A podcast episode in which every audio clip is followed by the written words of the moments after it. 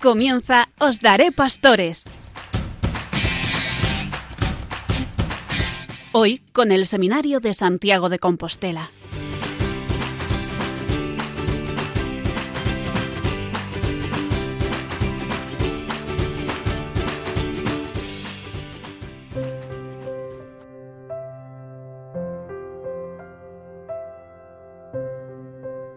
Buenas noches, queridos oyentes de Radio María, y bienvenidos a este nuevo programa de Os Daré Pastores desde el Seminario Mayor de Santiago de Compostela.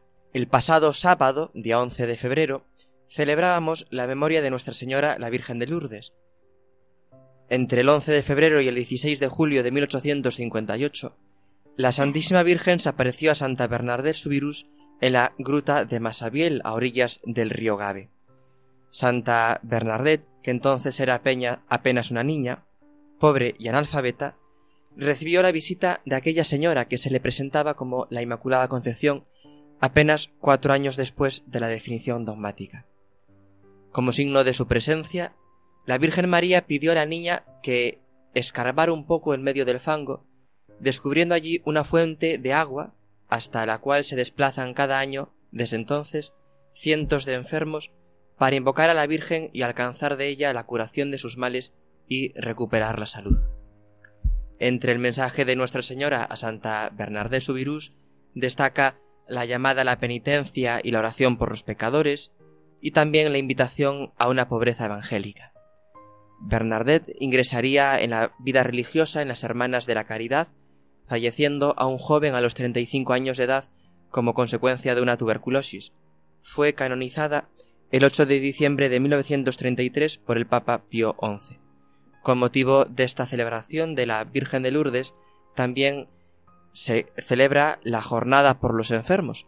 Por eso nosotros hoy queremos acordarnos de una forma especial, como lo hacemos siempre, por, de todos aquellos enfermos, de todas aquellas personas que los cuidan, especialmente también aquellos enfermos que puedan estar escuchándonos en este momento, y desde aquí hacernos cercanos, enviarles nuestro saludo más cariñoso y asegurándoles nuestra oración por ellos, por sus familias y todas aquellas personas que están con ellos, implorando de la Santísima Virgen de Lourdes, por supuesto, su salud corporal, pero también y sobre todo el consuelo espiritual. Y sin más, paso a presentarles la mesa de esta noche, que está compuesta en el espacio formativo con don Ricardo Vázquez, nuestro director espiritual, de la sección musical se hará cargo nuestro compañero Cristian Espinosa, también Pedro Vadillo a cargo de la catequesis del Papa y finalmente Enrique Malvar que como cada noche nos trae el espacio abierto. Nuestros técnicos, Carlos Velo y Víctor Leis, les habla Ernesto Gómez.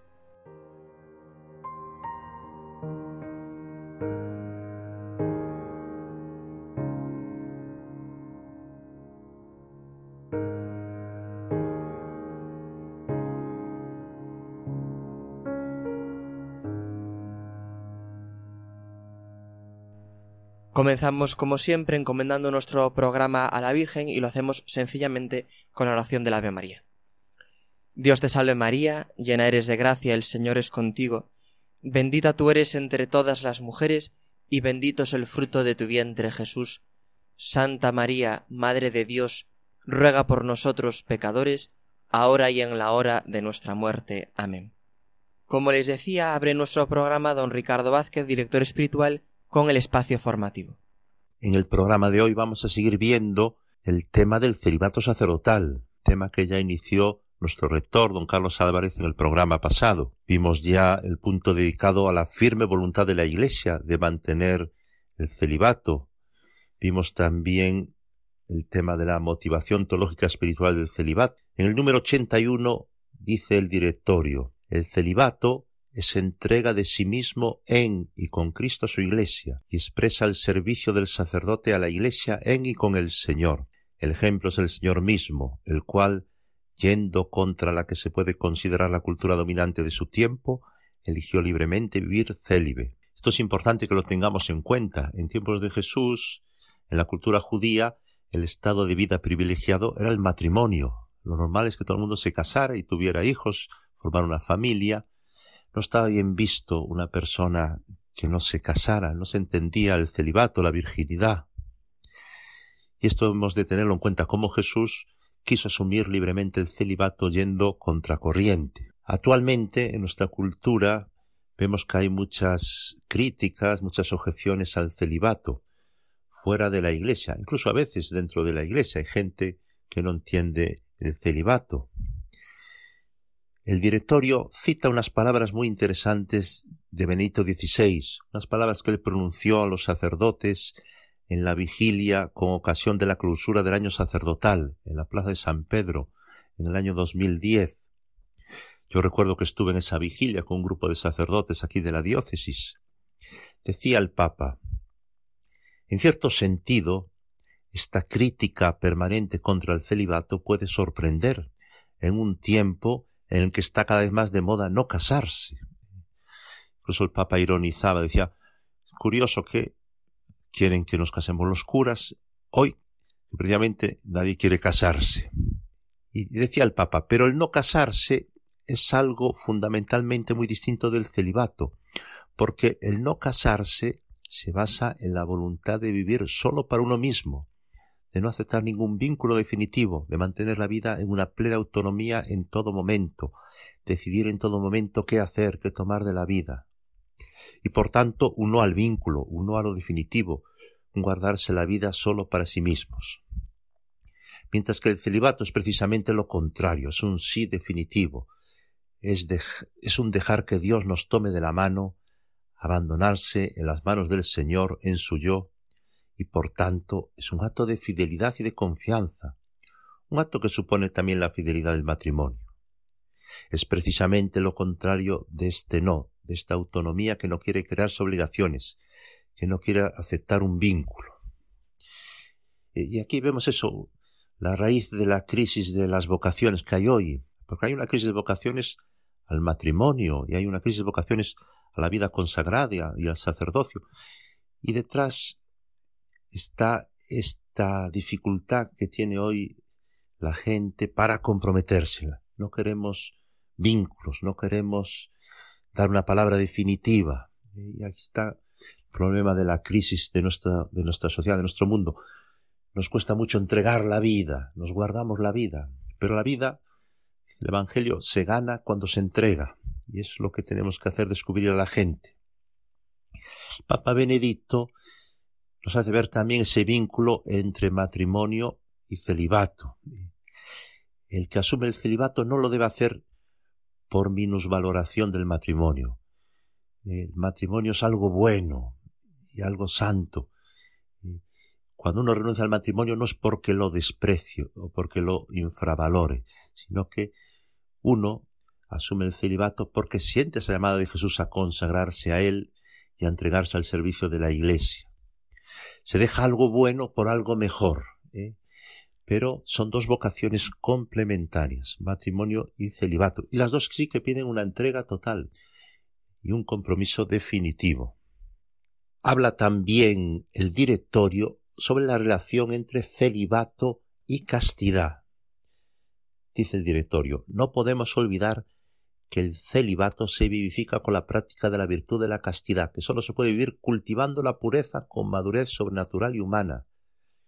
No es posible amar a Cristo y a los demás con un corazón impuro. Cuando falta esta virtud de la castidad, todas las demás dimensiones se ven perjudicadas. Esto es importante. También la virtud de la castidad que hoy está muy denostada y que es una virtud esencial para la vida cristiana. ¿eh? Es vivir según el plan de Dios, los significados, el sentido de la sexualidad, es vivir la sexualidad desde una rectitud, ¿eh? y hay una castidad propia de cada estado de vida y propia de cada vocación. Y para asumir el celibato es cierto que antes hay que vivir una vida casta. ¿eh? Y por eso quizá la dificultad de los jóvenes también por asumir hoy ese compromiso del celibato, porque nuestra cultura no ayuda a vivir la pureza, no ayuda a vivir la castidad. Y es importante cultivar este valor, cultivar esta virtud. Dice el directorio que es necesario que los presbíteros se comporten con la debida prudencia en las relaciones con las personas cuya familiaridad puede poner en peligro la fidelidad al don del celibato, o puede también ser causa de escándalo para los fieles. Claro, el celibato es un don, pero todo don ha de ser custodiado. Y en la cultura actual, más que nunca, ¿no? El sacerdote debe abstenerse de toda conducta ambigua y no olvidar que tiene el deber prioritario de testimoniar el amor redentor de Cristo. El contexto actual requiere también de parte de los presbíteros una sensibilidad y prudencia todavía mayores respecto a las relaciones con niños y también con personas vulnerables. Ahí hemos tenido casos tristes de escándalos, desgraciadamente, en las últimas décadas en algunos lugares. Eh, dentro de la propia Iglesia, pues ha habido escándalos graves. Por eso es importante insistir mucho en la virtud de la castidad, cultivar ya desde niños esta virtud.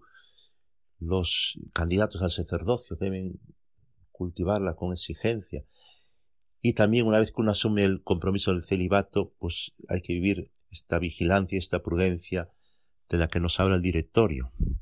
Los sacerdotes no descuiden aquellas normas ascéticas que han sido garantizadas por la experiencia de la Iglesia, que son ahora más necesarias debido a las circunstancias actuales. Nos dice el directorio que tenemos que evitar lugares, espectáculos, también evitar determinados eh, lugares de redes sociales, de Internet, que pueden poner en peligro la observancia de nuestra castidad y el don del celibato. El directorio insiste en que los sacerdotes han de recurrir a todos los medios naturales y sobrenaturales que se encuentran en la rica tradición de la Iglesia para custodiar este don. ¿eh? Es muy bueno, por ejemplo, cultivar buenas amistades sacerdotales, cultivar un espíritu de ascesis, de dominio de sí, de mortificación. También es importante vivir centrado en el propio ministerio, vivir enamorado de lo que uno hace, saber aceptarse en la mente una cierta soledad, que también la puede haber, saber organizar provechosamente el tiempo libre, que no sea tiempo vacío, y luego todos los medios de vida espiritual, la comunión con Cristo, la piedad eucarística, la confesión frecuente, la dirección espiritual, los ejercicios, retiros espirituales, la devoción a la Virgen, todo eso nos ayuda a vivir centrados en el Señor, vivir centrados en nuestra vocación.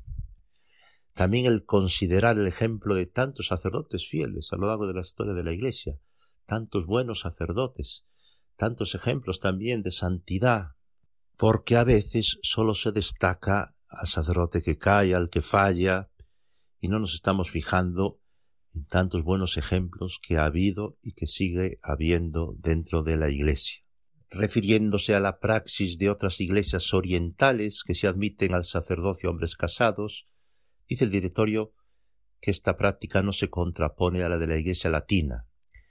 Y de hecho, las mismas iglesias orientales exigen el celibato siempre a los obispos. Tampoco admiten el matrimonio de los sacerdotes, sino que lo que hacen es ordenar a hombres casados, y no permiten sucesivas nupcias a los ministros que enviudan. Y para terminar voy a citar unas palabras del Concilio Vaticano II, del decreto Presbyterorum Ordinis, que dice El Sacrosanto Sínodo, por tanto, ruega no solo a los sacerdotes, sino también a todos los fieles, que amen de corazón este precioso don del celibato sacerdotal y que todos pidan a Dios que conceda abundantemente este don a su Iglesia. Y hasta aquí el espacio formativo a, a cargo de don Ricardo Vázquez, nuestro director espiritual. Como seguro que todos ustedes saben, a lo largo de las últimas semanas y especialmente esta semana pasada, el domingo día 12 de febrero, celebrábamos la campaña contra el hambre de Manos Unidas. Por esta razón, en nuestro programa de este mes de febrero, tenemos con nosotros a la presidenta delegada de Santiago, Judith Lukaczewski, y tenemos también con nosotros a Patricia Rivero, que es una misionera laica de Bolivia, que también nos va a contar su experiencia en esta lucha contra el hambre, contra la pobreza, contra la desigualdad que Manos Unidas hace a lo largo del mundo. Buenas noches. Muy buenas noches, muchas gracias. Pues para nuestros oyentes, a mí me gustaría que, se presentaran, que nos dijeran pues un poco su, su trayectoria, por qué están en Manos Unidas y cuál es el trabajo que realizan. Eh, bueno, empiezo, comienzo. Eh, mi nombre es Judith, eh, soy nacida en Argentina, pero llevo 20 años aquí viviendo en Galicia, casada y con hijos. Y llevo 19 años trabajando como voluntaria en esta organización que es Manos Unidas, que es una ONG de la Iglesia Católica en España, de voluntarios, y que trabaja justamente por eso, para tratar de luchar contra el hambre, contra la desigualdad, contra la miseria y la falta de oportunidades. Buenas noches a todos y todas, eh, radio oyentes de Radio María. Eh, mi nombre es Patricia Rivero Zurita, soy de Bolivia.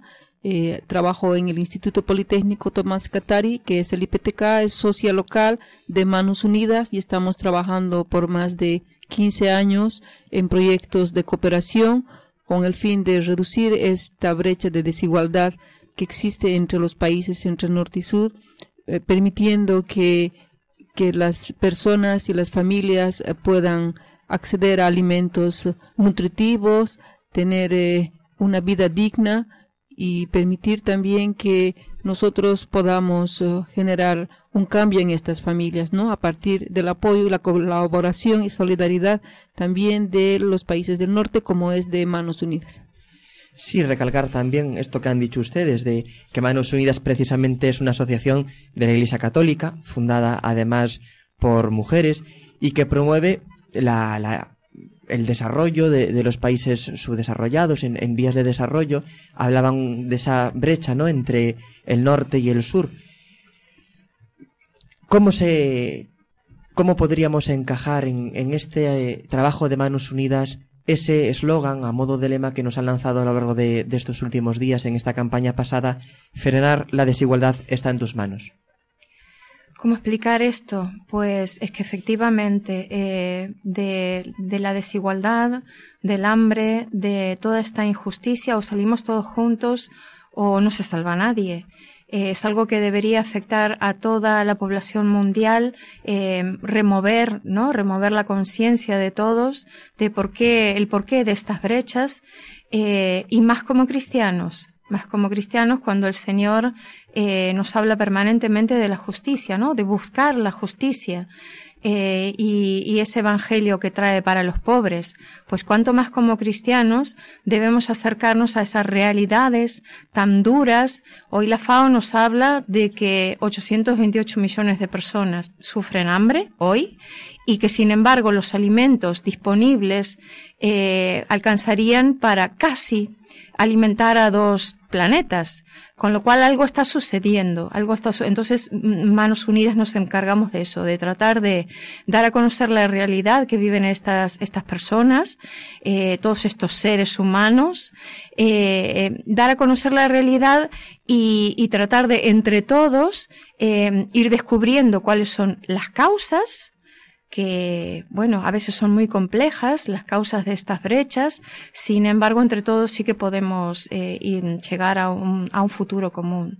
Está claro que es una motivación fundamentalmente de justicia, ¿no? La justicia la solemos definir como dar a cada uno lo suyo y por tanto, pues luchar para frenar esa brecha de, de la desigualdad entre unos países y otros, sobre todo porque paradójicamente aquellos países pues, que nosotros nos referimos como que están en vías de desarrollo son en su gran mayoría países muy ricos, ¿no? Más ricos incluso que los países del, del así llamado primer mundo. Y todo esto, como ustedes decían, pues con esa motivación cristiana, ¿no? De no desentendernos de los que son de nuestra propia carne, de, de nuestra propia sangre, ¿no? Nuestros, nuestros hermanos y hermanas a lo largo de todo el mundo. Además de esta lucha contra el hambre, pues un poco como lo característico de esta campaña a lo largo de los últimos años, Manos Unidas lucha también por un trabajo digno para todos. En concreto, pues teniendo aquí cerca los materiales de, esta campaña, pues una, una cuestión en la que se insiste mucho es en que el derecho al trabajo digno es un derecho humano de todo el mundo y especialmente pues aquí nos hablan de, la explotación en el tema de la industria textil. ¿Algo que destacar, algo que remarcar de, de esto? Eh, bueno, mm, la industria textil es un tema muy también complejo, quedaría para hablar todo un programa. Es la tercera industria más contaminante, en la que más personas trabajan de forma ilegal eh, casi esclavizadas, eh, en estos países en vías de desarrollo justamente. Entonces, claro, de Manos Unidas denunciamos esta, esta lacra, ¿no? Esta lacra, el, el, el tener un trabajo digno eh, hace que la gente pueda salir de ese círculo de pobreza, ¿no? Arrancar una vida de esperanza, una vida de plenitud para los padres, para los niños, para toda la familia y luego para sus, sus sociedades. Eh, entonces es, es indispensable el partir de, de la educación y del trabajo digno. Por eso hacemos hincapié, eh, no, no, solo nosotros, ¿no? Esto fue denunciado por, por la, doctrina social de la Iglesia desde los comienzos.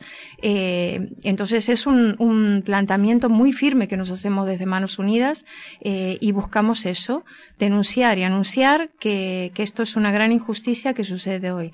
De todas formas, aunque hacemos hincapié en algunas, en algunas de estas condiciones, los proyectos de Manos Unidas eh, tratan de ser, de abarcar todos los ámbitos de la vida de la persona, como en el que está involucrada esta contraparte nuestra que es Patricia, eh, que es un proyecto integral. No solo se fija en el trabajo digno de estas familias, sino partimos de algo básico, imprescindible también para la vida, que es la alimentación.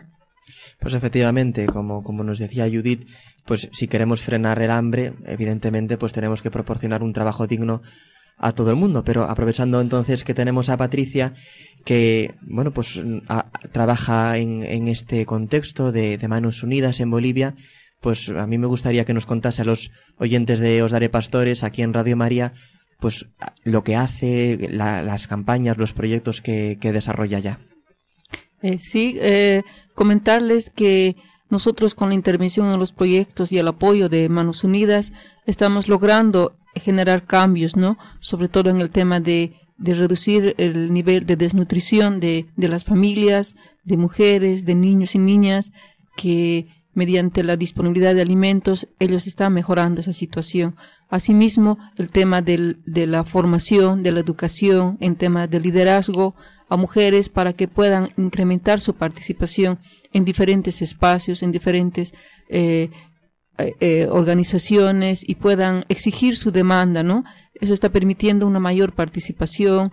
Asimismo, el tema de el acceso al agua, el agua para consumo, el agua para riego, como también el tema de organizativo, donde las organizaciones ya conformadas, primero lo que vemos es que ellos mejoren su seguridad alimentaria, que tengan disponibilidad de alimentos, que, que, permitamos que reduzca el, el hambre eh, que existe en las comunidades y después de que ellos um, ya garanticen su seguridad alimentaria, ya pasamos a otro nivel, ¿no? Generamos este cambio, hemos logrado reducir del 98% de pobreza a un 83% y en comunidades con alto grado de vulnerabilidad, que es la priorización de Manos Unidas. Son comunidades rurales, campesinas e indígenas.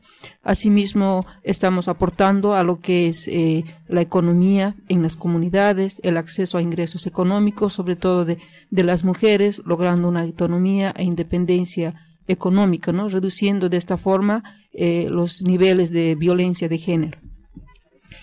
A propósito de esto, el pasado jueves día 9 de febrero tuvo lugar una charla, conferencia, titulada precisamente Reduciendo las brechas de desigualdad de poblaciones campesinas con la seguridad alimentaria, economía comunitaria sostenible en Potosí, Bolivia, en la sede de la obra social La Banca en la Fundación aquí en Santiago de Compostela.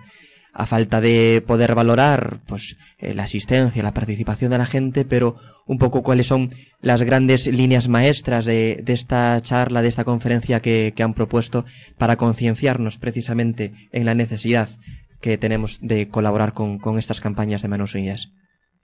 Sí, justamente, ¿no? El evento ha permitido eh, que la población esté informada, que conozca cuál es la, la situación de, de, países del, de, del sur, que que, que, reciben, ¿no? Eh, gracias al apoyo de países del norte, se está logrando de alguna forma aminorar eh, la situación de, de, hambre, de pobreza, de desigualdad y mejorar las condiciones y tener una vida digna. Además del trabajo de concienciación, del trabajo de educación, ¿cómo podemos colaborar con los proyectos de Manos Unidas? Además nos hablaban también en los materiales de otros proyectos también muy interesantes en Zambia y en la India. Pues ¿Cómo podemos colaborar nosotros con Manos Unidas?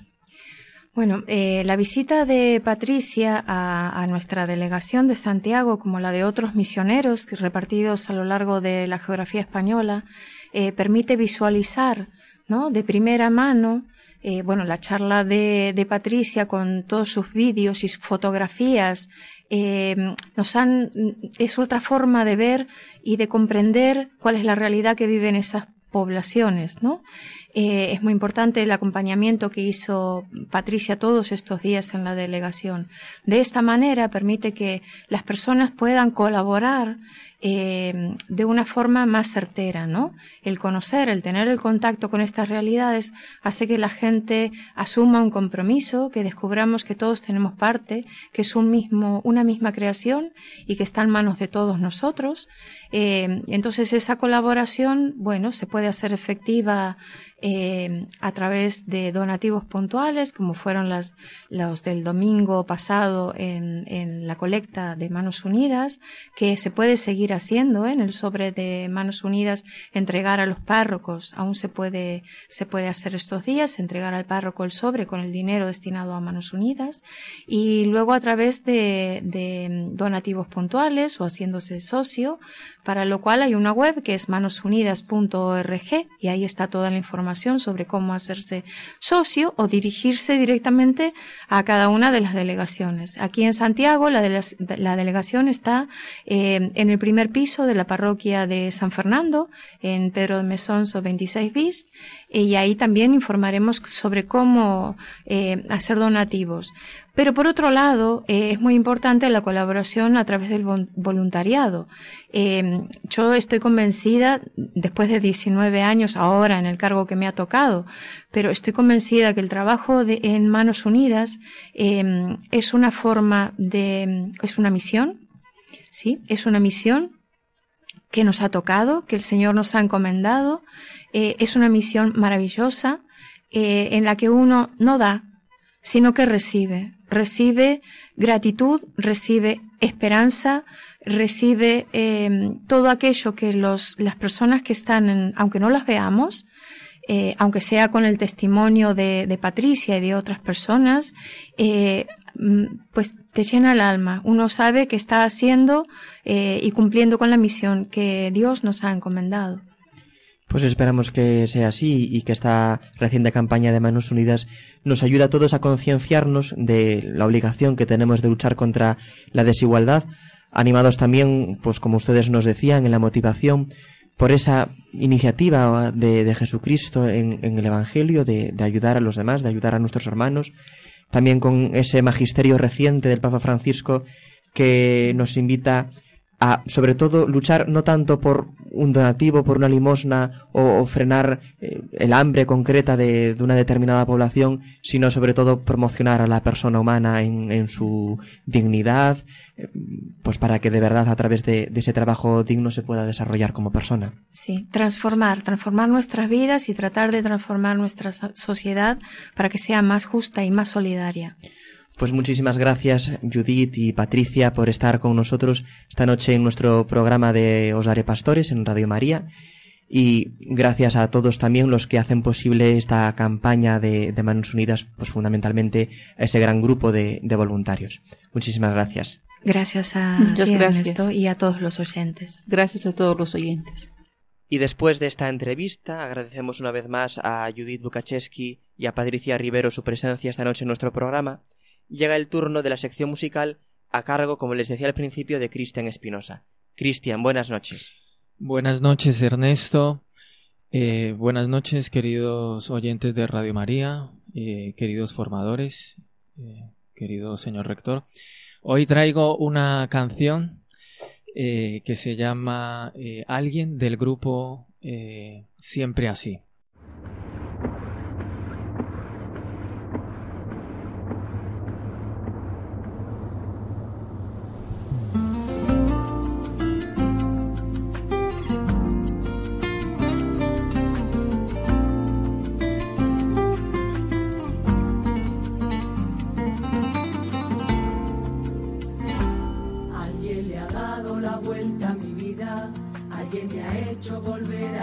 Sentir ese pellizco que te hace coquilla cuando el amor se decide a venir.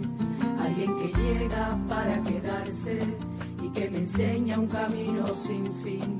Alguien que hace que mire adelante con alegría y ganas de vivir. Alguien que ha hecho que me ilusione y que me quiere tal como soy. Alguien que me hace sentir emociones abre puertas por donde voy. Alguien que sueña lo que yo sueño y que despierta lo mejor de mí. Alguien que sabe llevarme al cielo. Alguien con quien no me sé resistir. Alguien que mira como yo miro. Alguien que siempre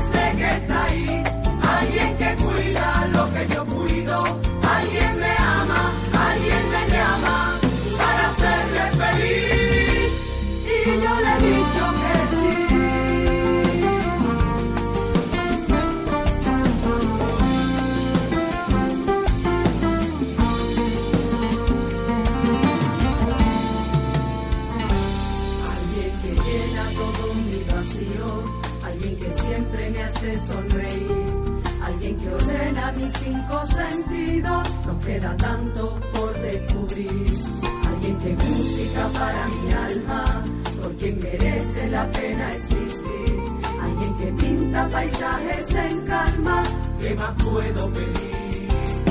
Alguien que ha hecho que me ilusione, que me quiere tal como soy. Alguien que me hace sentir emociones y me abre puertas por donde voy. Alguien que sueña despierta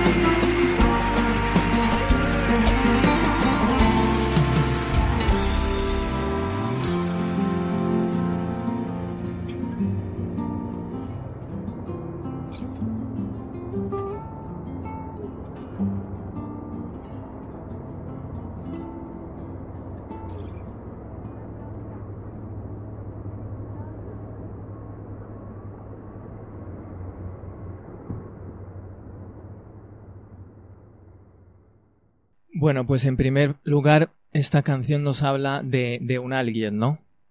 Ese alguien, bueno, nosotros podemos eh, pensar que es el mismo Dios, ¿no? Es, eh, Dios es un Dios personal, ¿no? Y también nos habla esta canción de una amistad de correspondencia, porque dice la canción, y yo le digo que sí, o sea que sin la correspondencia del ser humano al amor de Dios, pues no es posible ese amor, ¿no? Y como dice el catecismo, que eh, solo en Dios el hombre encontrará la verdad y su dicha. Y que el, eh, Dios eh, llama y ayuda en todo momento al hombre a que le busque, ¿no? Le invita a conocerle y amarle, ¿no?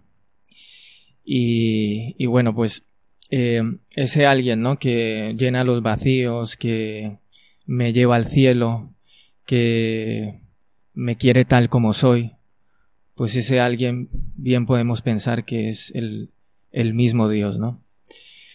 Y, y bueno, pues eh, esta canción yo creo que sería bueno, ¿no? Que escuchándola, pues le, le también pensáramos, ¿no? En todas las oportunidades que en la vida cotidiana, pues Dios nos invita, ¿no? Nos invita a su amor, no, no imponiéndolo, sino que espera nuestra correspondencia, nuestra corresponde, correspondencia, eh, y nos invita a decirle que sí, a, aceptar su amor, ¿no? Porque no es un amor que se imponga, sino que requiere nuestra correspondencia. Y, y nada, pues espero que, que hayan disfrutado la canción. Y ahora es- espero también que me comenten qué les parece. Pues muchas gracias, Cristian, por traernos esta canción alguien del grupo Siempre Así. Pues yo no sé si el grupo lo hace con alguna intención, pero sí que es verdad que ahora, escuchando con vosotros la canción, como tú decías, pues parece que habla de alguien que no es un alguien más, sino un alguien con mayúsculas, un tú, con el que nos podemos eh, comunicar y que es precisamente Dios, el Señor, porque es aquel que le da sentido a nuestra vida, aquel que nos enseña el camino, aquel que nos lleva al cielo. O sea que parece que todas las, cada una eh, de las frases de, de esta canción pues nos podrían hablar de ese alguien con mayúsculas que es Dios. Y sin más, damos paso a la catequesis del Papa que nos la trae Pedro Vadillo. Buenas noches Ernesto, buenas noches a todos. Hoy, una noche más, les traigo una catequesis del Papa. En su reciente viaje papal, el Papa Francisco recordó al pueblo africano y defendió que Dios no pone su esperanza en los grandes y poderosos, sino en los pequeños y humildes. En la audiencia general, el Papa Francisco centró su catequesis en su cuadragésimo viaje apostólico a África, donde visitó la República Democrática del Congo y Sudán del Sur, desde el 31 de enero hasta el día 5 de febrero.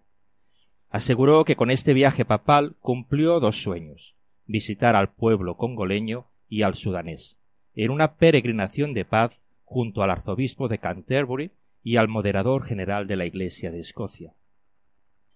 Durante los tres días en Kinshasa, capital de la República Democrática del Congo, el Papa explicó que el país es como un diamante y lamentó que esto se ha convertido en motivo de contención, de violencias y, paradójicamente, de empobrecimiento para el pueblo. Recordó además que instó a las autoridades a perseguir la paz y también pidió dejar de explotar a África, al mismo tiempo que invitó a buscar juntos la esperanza.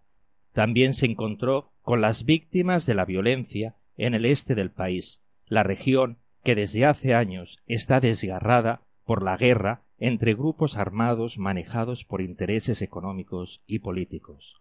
Asimismo, escuchó los testimonios impactantes de algunas víctimas, especialmente mujeres, que depositaron a los pies de la cruz armas y otros instrumentos de muerte. Con ellos dijo no a la violencia y a la resignación, y sí a la reconciliación y a la esperanza. A continuación, recordó su reunión con representantes de diferentes obras de caridad, quienes hacen trabajos con los pobres, esos pobres que no hacen ruido, pero día tras día hacen crecer el bien común. Además, a los jóvenes del país les indicó cinco caminos la oración, la comunidad, la honestidad, el perdón y el servicio. El Santo Padre se detuvo también en su encuentro con los sacerdotes, los diáconos, los consagrados y las consagradas y los seminaristas de Kinshasa. A estos religiosos les exhortó a ser servidores del pueblo como testigos del amor de Cristo, superando tres tentaciones la mediocridad espiritual, la comodidad mundana y la superficialidad. En ese sentido, el Papa aseguró que la mundanidad es de los peores males que puede ocurrir en la Iglesia. En cuanto a la segunda parada de su viaje, el Papa Francisco lamentó que el proceso de reconciliación no ha avanzado y el recién nacido Sudán del Sur es víctima del poder y la rivalidad que produce la guerra, violencias, refugiados y desplazados internos. Aseguró que hay quien abusa del nombre de Dios para justificar violencias y abusos, y calificó de vergonzoso que países civilizados sigan entregando armas a Sudán del Sur. Recordó también los dos millones de desplazados internos, con quienes pudo reunirse y expuso que en particular se dirigió a las mujeres, que son la fuerza que pueden transformar el país, y animó a todos a ser semillas de un nuevo Sudán del Sur, sin violencia, reconciliado y pacificado. Dios no pone su esperanza en los grandes y en los poderosos, sino en los pequeños y en los humildes, dijo el Santo Padre. Por último, invitó a rezar para que en la República Democrática del Congo y en Sudán del Sur y en toda África broten semillas de su reino de amor, de justicia y de paz. Gracias, Pedro, por traernos esta catequesis del Papa y especialmente comentarnos ese último viaje apostólico que, que, ha estado haciendo el Papa Francisco en las últimas semanas. Y ahora damos paso a Enrique Malvar, que nos trae su espacio abierto. Enrique, buenas noches. Buenas noches. ¿Hoy de qué nos vas a hablar? Pues de la Jornada Mundial del Enfermo. Muy bien, pues te escuchamos atentamente. El pasado día de la celebración de la conmemoración de la advocación de Nuestra Señora de Lourdes, en la iglesia celebrábamos la Jornada Mundial del Enfermo. Y ese día poníamos en la patena, poníamos sobre el altar, si cabe de una forma especial, a tantas personas que sufren, o bien están turbadas en el cuerpo o en el espíritu. La realidad del sufrimiento, la realidad del dolor, es inherente a la condición humana. Todos tarde o temprano o hemos pasado, o pasamos, o pasaremos por ella. Por tanto, el sufrimiento, el dolor, la muerte, es una realidad que todos padeceremos. Esta jornada, a pesar de esta realidad, a pesar de que nuestra realidad terrenal es finita, es caduca, nos tiene que llenar de esperanza, pues el Señor resucitado, en, en su resurrección, venció el dolor, venció la muerte, venció el sufrimiento y encontramos por tanto en ese mismo sufrimiento, en ese mismo dolor, una puerta a la eternidad. Ahora bien, esta jornada, como todas, nos debe hacernos reflexionar de nuestra actitud para con los enfermos. Los cristianos tenemos como único maestro al Señor Jesucristo. ¿Y qué decían de nuestro maestro? Que pasó por el mundo haciendo el bien y curando a los enfermos, curando a cuantos se sentían oprimidos por el mal bien físico, bien espiritual. Ante esta realidad del sufrimiento hay que reconocer nuestra necesidad de humildad, sentirnos necesitados de los demás, de nuestra oración, de su oración, perdón, de su compromiso y de su cuidado. Desde aquí, desde nuestro seminario, hacemos, digamos, un llamamiento a dar gracias a Dios por todas aquellas personas que cuidan de los enfermos, es un don de Dios tantas personas que dedican su vida a la atención de estas personas, y desde esta casa queremos, por, supuesto, agradecer su trabajo. El Señor nos llama a estar cerca de los atribulados, cerca de los abatidos. Nuestra Señora estuvo al pie de la cruz. Nosotros, debemos estar al pie de la cruz de tantas personas que sufren. Cada persona tiene un calvario particular, bien sea una enfermedad, una preocupación, una angustia, nosotros debemos de ser esa Santísima Virgen, ese San Juan que esté a los pies del que sufre. También pienso que esta celebración nos lleve a, nos tiene que llevar a cuestionarnos cómo es nuestro compromiso evangélico con los enfermos. Debemos de reconocer que muchas personas, por desgracia, fallecen, entran en la pasan a la vida eterna sin, sin los sacramentos, sin recibir, por ejemplo, la Santa Unción. La pregunta es, ¿nosotros qué hacemos para corregir esta realidad?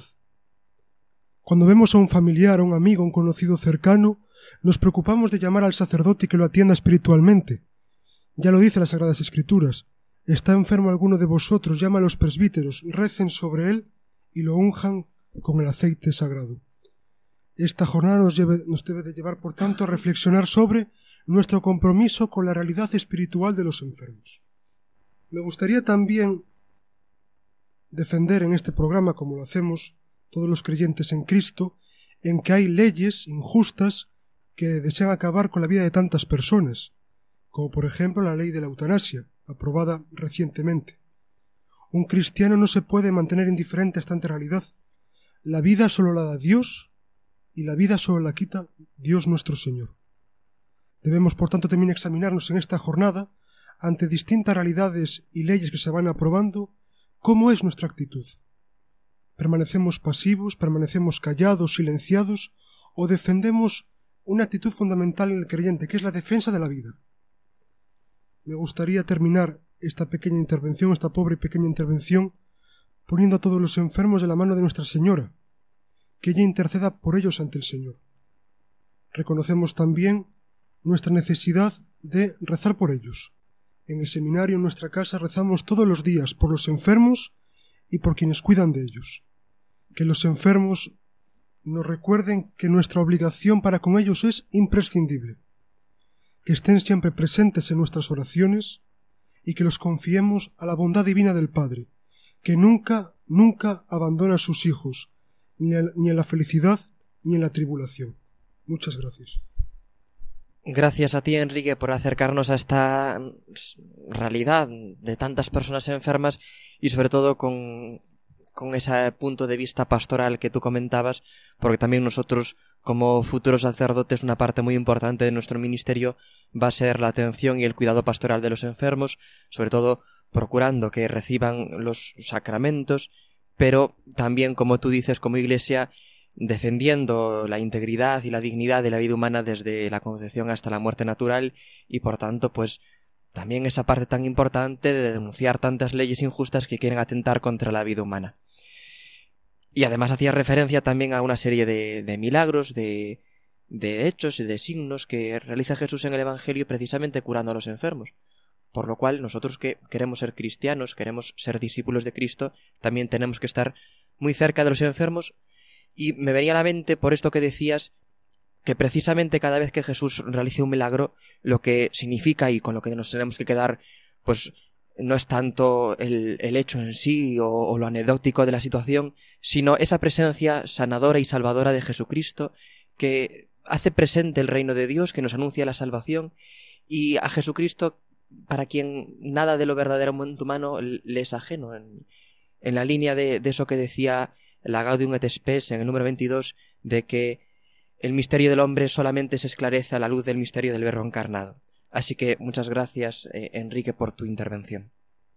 Bien, es el turno de poner punto y final a nuestro programa de esta noche. Yo no quisiera hacerlo sin recordar que el próximo miércoles 22 de febrero comenzaremos el ejercicio de la Santa Cuaresma con el miércoles de ceniza, y la cuaresma, como nos recuerda el Papa Francisco en su mensaje para este año, es un tiempo para renovar la fe, la esperanza y la caridad, y como él mismo dice en su carta que nos dirige a todos los cristianos, el ayuno, la oración y la limosna, tal como los presenta Jesús en su predicación, son las condiciones y la expresión de nuestra conversión. La vía de la pobreza y de la privación, el ayuno, la mirada y los gestos de amor hacia el hombre herido, la limosna, y el diálogo filial con el Padre, la oración, nos permiten encarnar una fe sincera, una esperanza viva y una caridad operante. Ojalá que esto sea así, le pedimos al Señor y a la Santísima Virgen que nos ayude en esta cuaresma que vamos a comenzar a crecer en fe, en esperanza y en caridad. Y en relación con esta dimensión de la caridad y en relación también con lo que tú hablabas, Enrique, hace un momento del sufrimiento, yo no quisiera olvidarme de pedir oraciones por el pueblo que sufre la catástrofe de, estos terremotos terribles que, que, han sucedido recientemente en el sureste de Turquía y en el norte de Siria, tantos miles y miles de personas afectadas, tantos miles de fallecidos. Unirnos con ellos es un deber, por tanto, de, de la caridad cristiana, de nuestra solicitud de unos por otros y unirnos, por tanto, a la llamada que nos hacen tanto el Papa como todos los obispos a rezar por ellos y a colaborar con ellos en la medida de nuestras posibilidades. A los enfermos y también a todos los que están padeciendo esta grave situación, los ponemos a todos bajo el manto maternal de la Santísima Virgen María, rezando para ellos esa oración propia de un pueblo que sufre, propia del pueblo cristiano, que invoca a la Madre de Dios como refugio ante todo peligro.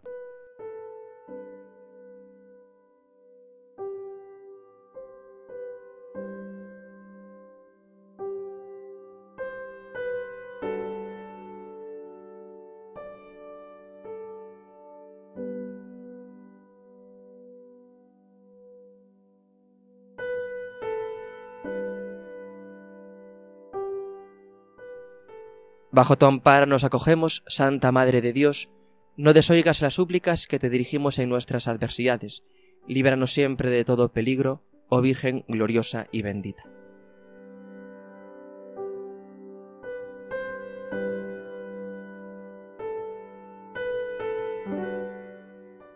Gracias a todos ustedes por estar con nosotros, que Dios les bendiga, buenas noches y hasta el próximo programa.